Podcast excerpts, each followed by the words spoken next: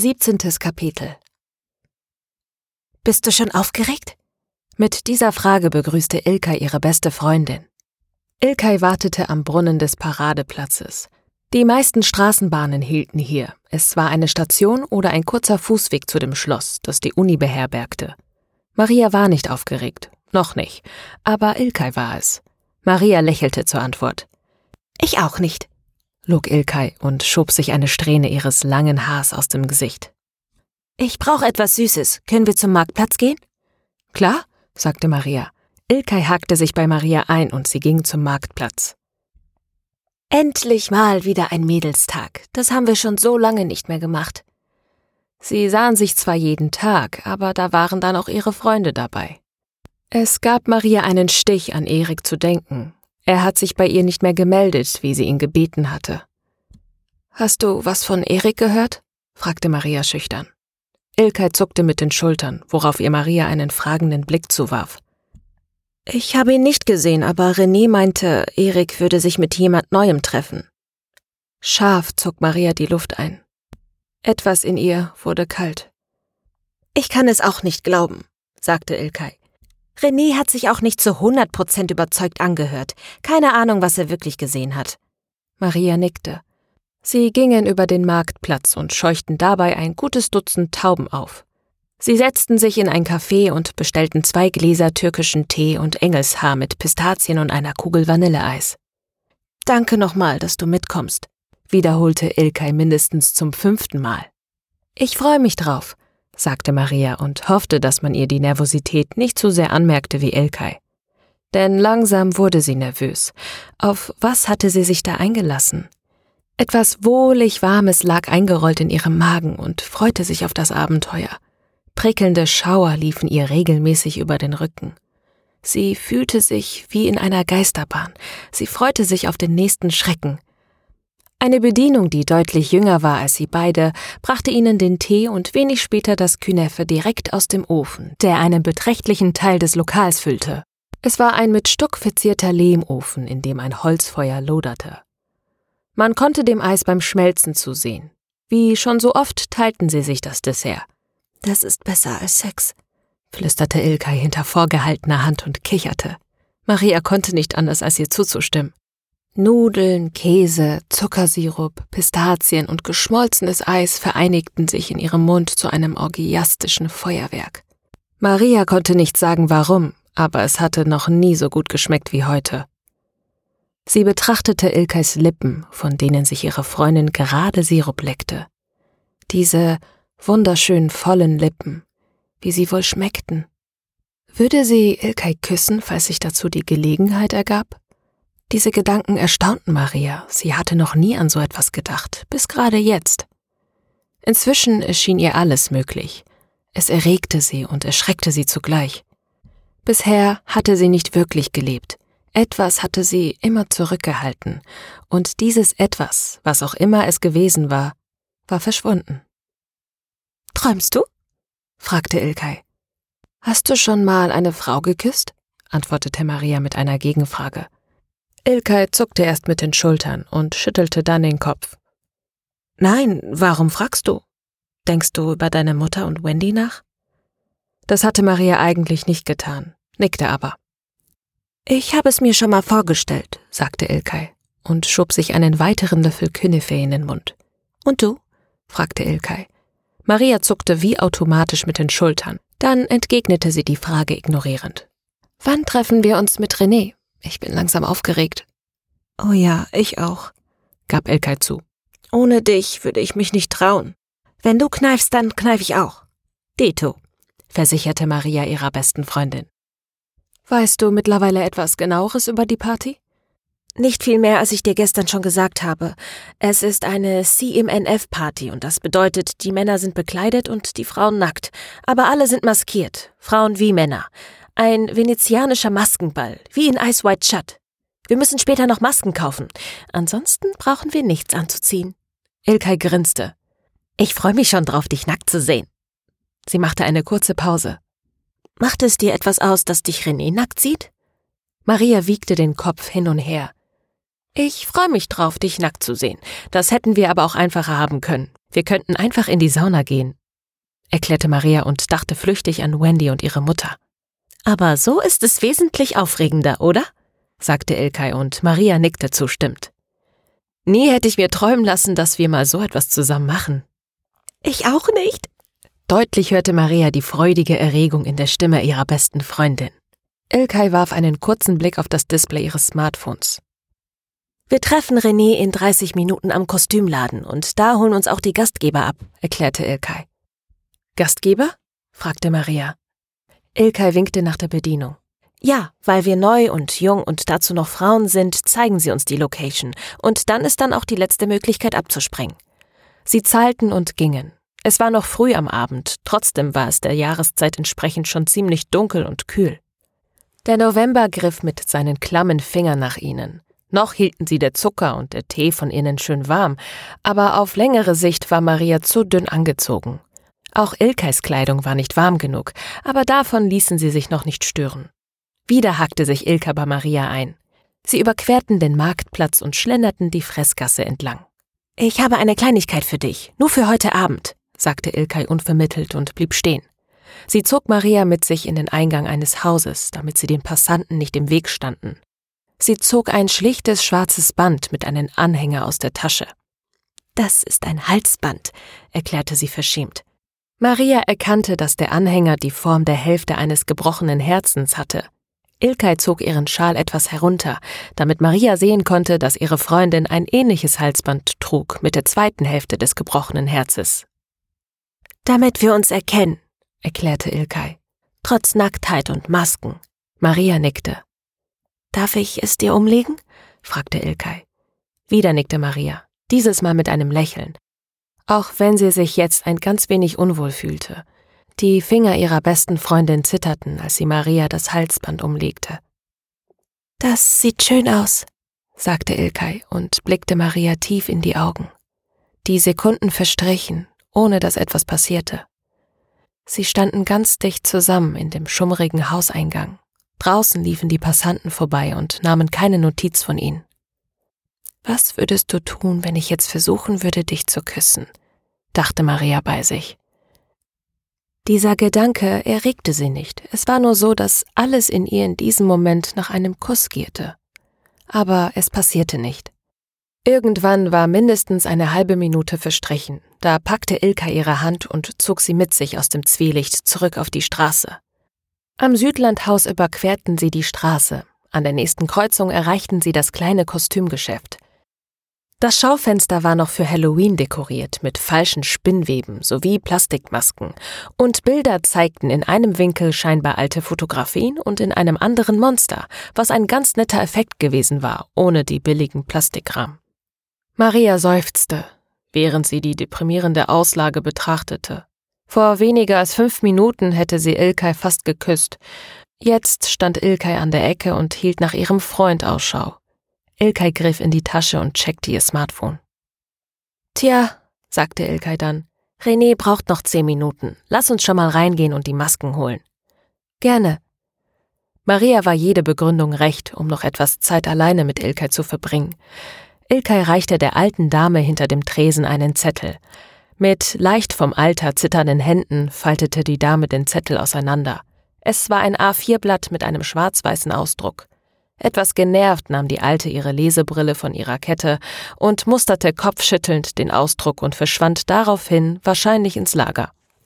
Das ist so aufregend, wisperte Ilka Maria ins Ohr, wie ein verschämtes Schulmädchen. Maria schaute sich im Laden um. Sie waren die einzigen Kunden. Wie immer fragte sich Maria, wie so ein Lädchen überleben kann. Gefühlt war sie an diesem Laden schon hundertmal vorbeigekommen und hatte niemanden hinein oder hinausgehen gesehen. Die alte Dame kam mit drei flachen schwarzen Schachteln zurück und legte sie vor Ilkay auf den Tresen. Ilkay legte die Schachtel nebeneinander und öffnete jede andächtig. In ihnen lag je eine in rotes Krepppapier verpackte Maskenballmaske. Es waren Masken, die Nase und Mund frei ließen. Die Masken selbst waren aus weißem Plastik und wurden mit einem elastischen Band am Kopf gehalten.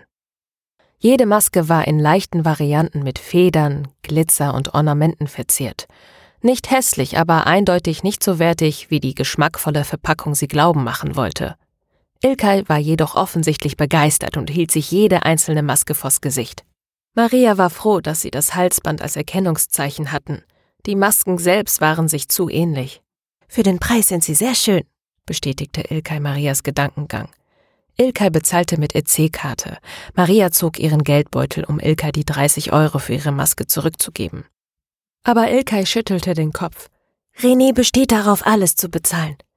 Warum? schoss es Maria durch den Kopf. Auch für mich? fragte sie skeptisch. Auch für dich, bestätigte Ilkay. Und mach dir keine Sorgen, er sagt, er habe keine Hintergedanken dabei. Und das glaubst du ihm? fragte Maria. Natürlich nicht, René ist ein Mann, lachte Ilkay. Aber schnell wurde sie wieder ernst. Es ist ein Abenteuer, aber ich für meinen Teil habe nur vor, zuzusehen und gesehen zu werden. Vielleicht überkommt es mich, aber dafür bist du ja da. Um dich zu stoppen? Was, wenn es mich auch überkommt? Ilkay zuckte mit den Achseln. Wenn es dich auch überkommt, dann weiß ich, dass es okay ist. Maria nickte, damit war dieses Gespräch beendet. Die alte Dame hüstelte und hielt Ilkay eine unauffällige braune Plastiktüte hin, die man sonst nur in Sexshops bekommt, vermutete Maria. Lächelnd nahm Ilkay die Tüte mit den Masken und lachend verließen die Freundinnen das Geschäft. Vor dem Geschäft wartete schon René auf sie. Er trug einen marineblauen Kleiderbeutel über der Schulter und war in Begleitung einer hübschen Frau, die Maria vage bekannt vorkam. Sie schien älter als sie und Ilkay zu sein, aber noch keine 30, vielleicht 27 oder 28 Jahre. Sie war durchtrainiert und ihre Haut hatte die Bräune eines Solariums. Das hier ist Olga, stellte sie René vor. Und das ist meine Freundin Ilkay. Sie gaben sich die Hände sowie ihre beste Freundin Maria. Olgas Handschlag war kräftig, aber nicht unfreundlich. Dann erkannte Maria sie. Es war die Frau, die sie, ihre Mutter und Wendy zum Nacktbaden ins Fitnessstudio gelassen hatte. Olga lächelte sie an. Ich könnte schwören, wir haben uns schon mal getroffen. Arbeiten Sie nicht in diesem neuen Fitnessstudio? Ich habe meine Mutter und ihre Freundin mal dorthin begleitet. Olgas Lächeln wurde breiter. Das kann gut sein. Dann werden wir uns jetzt noch besser kennenlernen. Mein Freund wartet im Auto. Wir bringen euch alle zum Club. Theoretisch fährt auch eine Straßenbahn, aber nur bis Mitternacht und der Club schließt erst um zwei Uhr. Wir bringen euch dann wieder nach Hause, erklärte Olga souverän. Den Rest erzählen wir euch auf der Fahrt. Kommt, es ist nicht weit. Sie überquerten die Straße und gingen in die nächste Tiefgarage. Auf dem Weg löste Olga noch das Ticket am Automaten. In einem BMW SUV wartete ihr Freund. Er stieg aus, um sie zu begrüßen. René gab ihr die Hand. Ilkay und Maria bekamen jeweils ein Küsschen auf die Wange. Es war Maria unangenehm und Ilkay wahrscheinlich auch, aber sie überspielten es beide. Olgas Freund stellte sich als Hubert vor. Er passte optisch gar nicht zu ihr. Er war groß, breitschultrig und schon etwas untersetzt mit graumelierten Haaren und Bart. Er war mindestens 45 oder 50 Jahre alt, aber er war, und das fiel Maria erst jetzt auf, im Partnerlook mit Olga gekleidet. Beide hatten die gleiche Trainingskombi. Die Patek Philippe an seinem Handgelenk, der Wagen und sein Auftreten sprachen für Erfolg und Geld. Sie stiegen ein, Olga und Hubert vorne, Ilkay, René und Maria hinten. Wie erwartet war in dem SUV mehr als genug Platz und alles war vom Feinsten. Hubert fuhr konzentriert und kaum waren sie aus der Tiefgarage, fing Olga an zu erzählen. Nun, es ist euer erstes Mal, deshalb habt ihr uns als Mentoren bekommen. Dabei beobachtete sie die drei Freunde im Rückspiegel. Wir werden euch alles zeigen und erklären euch die Details. Dann lassen wir euch alleine, versprochen. Es gibt dort auch genug Leute in eurem Alter. Das Calypso ist einer der größten Clubs in Europa, erzählte Olga. Ursprünglich war es eine Großraumdisco im Western-Stil. Jetzt ist alles umgestaltet wie ein griechischer Tempel es sieht mehr aus wie ein Familienbad, weniger wie ein Club. Der Pool ist aber eher klein. Es gibt auch eine Sauna, vier Whirlpools, eine Tanzfläche, zwei Bars, ein Casino, mehrere Einzelzimmer, einen Darkroom und einen Dungeon mit Schwarzlicht. In 30 Minuten sind wir da. Um 19 Uhr fängt es offiziell an. Wir dürfen schon um 18.30 Uhr rein, damit ihr euch umsehen könnt. Generell gilt, viel geht, nichts muss. Habt ihr Fragen? Einige Sekunden herrschte ein unangenehmes Schweigen, dann meldete sich Hubert zu Wort. Es gibt dort auch ein kurzes Meet and Greet für alle Neulinge. Ihr müsst euch keine Sorgen machen, niemand wird euch bedrängen. Vor Mitternacht ist alles eine große Party, nach Mitternacht eine große Orgie. Aua! Olga hatte Hubert in den Oberarm gekniffen. Ihr könnt jederzeit gehen, wenn es euch zu wild wird. Mit öffentlichen Verkehrsmitteln, Taxi oder wir bringen euch gerne jederzeit nach Hause, erklärte Olga. Was? fragte Hubert. Wieder knuffte Olga Hubert und zischte ihn an. Natürlich bringen wir Sie jederzeit nach Hause, wenn Sie wollen. Natürlich, erklärte Hubert resigniert. Olga lächelte ihn an und dann die drei auf der Rückbank. Mittlerweile waren sie auf der Autobahn. Nach einer kurzen Fahrt nahmen sie eine Abfahrt in ein Maria unbekanntes Industriegebiet. Sie hielten vor einer Werkshalle, die Maria groß genug erschien, um darin Jumbojets zu bauen. Auf dem mehrere Fußballfelder großen Schotterparkplatz standen schon einige hundert Autos aller möglichen Farben, Größen, Alter und Fabrikate. Vom verrosteten Kleinwagen bis zum Luxusschlitten. Sie hielten in der Nähe des Eingangs mit quietschenden Reifen. Durch eine hohe Betonmauer um das ganze Gebäude waren sie abgeschirmt vom Rest des Industriegebiets. Wenn nicht jemand gerade durch das Tor sah, dann konnte keiner eine Ahnung haben, was hier vorging. Auf den letzten Metern zum Eingang in die Halle steckten zu jeder Seite drei Fackeln im Boden. Ansonsten gab es keine Anzeichen, dass diese Halle etwas anderes sei als eine Fabrik oder eine Lagerhalle. Maria war sich ziemlich sicher, diesen Ort ohne Hilfe nicht mehr wiederzufinden. Sie traten durch die zweiflügelige Stahltür ins Innere, und dort war alles anders. Maria fand sich in einem Eingangsbereich wieder, der auch zu einem griechischen Restaurant hätte gehören können. Es mutete an, als würde man ein Thermalbad oder ein Spa betreten. Eine breite Theke mit Kasse am Eingang, dahinter rautenförmige Regale bis unter die Decke, gefüllt mit Handtuchrollen, Hunderte. Dort erwartete sie eine umwerfend hübsche Asiatin mit Strapsen und viel zu kurzem Shirt, unter dem sich klar ihre Nippel abbildeten. Es sah gut aus. Zwei warme Strahler bewahrten sie vor einer Unterkühlung. Der Schriftzug Calypso auf dem T-Shirt wies sie als Angestellte des Veranstalters aus. Hubert präsentierte ihr wortlos fünf Einladungen, die ziemlich genau wie eine griechische Version von Willy Wonkas Golden Ticket aussahen. Die hübsche Asiatin nahm sie entgegen und scannte den QR-Code auf jeder einzelnen Karte mit ihrem Smartphone und gab sie Hubert mit einem Nicken zurück. Ihr seid spät dran, das Meet and Greet hat schon angefangen. In 20 Minuten geht es dann los. Die Asiatin händigte Hubert fünf elektronische Armbänder aus rotem Gummi aus, die als Spinnschlüssel und zum Bezahlen im Club fungierten. Wir treffen euch in der Umkleide. Ihr geht erst einmal zum Meet and Greet. Ich nehme deinen Anzug mit, sagte Hubert, gab ihnen je ein Band und nahm René die Kleidertasche ab. Durch eine schlichte Tür gelangten sie in die eigentliche Halle. Für einen Augenblick blieb Maria die Sprache weg vor Staun. Myriaden von funkelnden Lichtern über die schwarze Decke gesprenkelt, simulierten einen sternenreichen Nachthimmel. Es war warm, mindestens 24 Grad und schwach beleuchtet. Neben den Sternen gab es nur wenige andere Lichtquellen. Über die mindestens sieben Meter hohe Wände erstreckten sich zwei Galerien mit dahinterliegenden Räumen.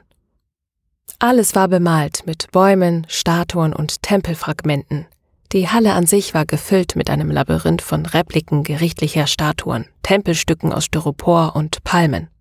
Passend dazu wurde eine Klangkulisse aus Naturgeräuschen und Panflötenmusik gespielt.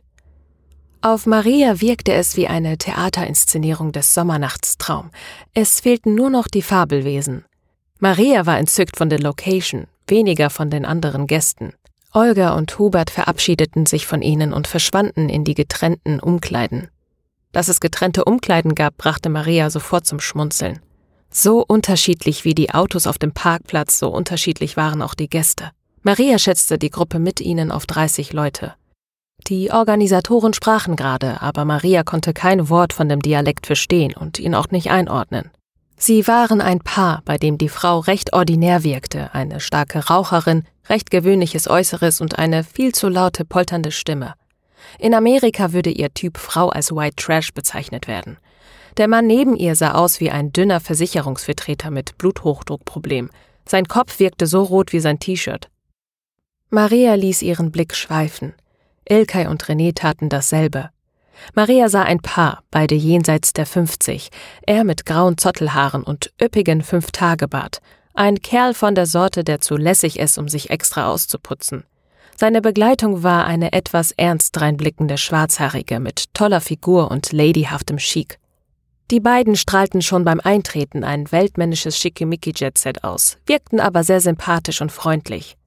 Das nächste Paar war jünger, sie Mitte 40, er zehn Jahre älter. Sie hatte keine Modelfigur, war nicht voll schlank, aber auch kein bisschen trainiert oder in Form. Er dagegen ein Kerl mit weißgrauen Stoppelhaaren und Ochsenstatur. Er sah so aus, als hätte er mal für die Polizei oder das Militär gearbeitet. Die Vorstellungsrunde hatte sie wohl verpasst und jetzt erzählten die Organisatoren etwas über die Swingerkultur oder so etwas.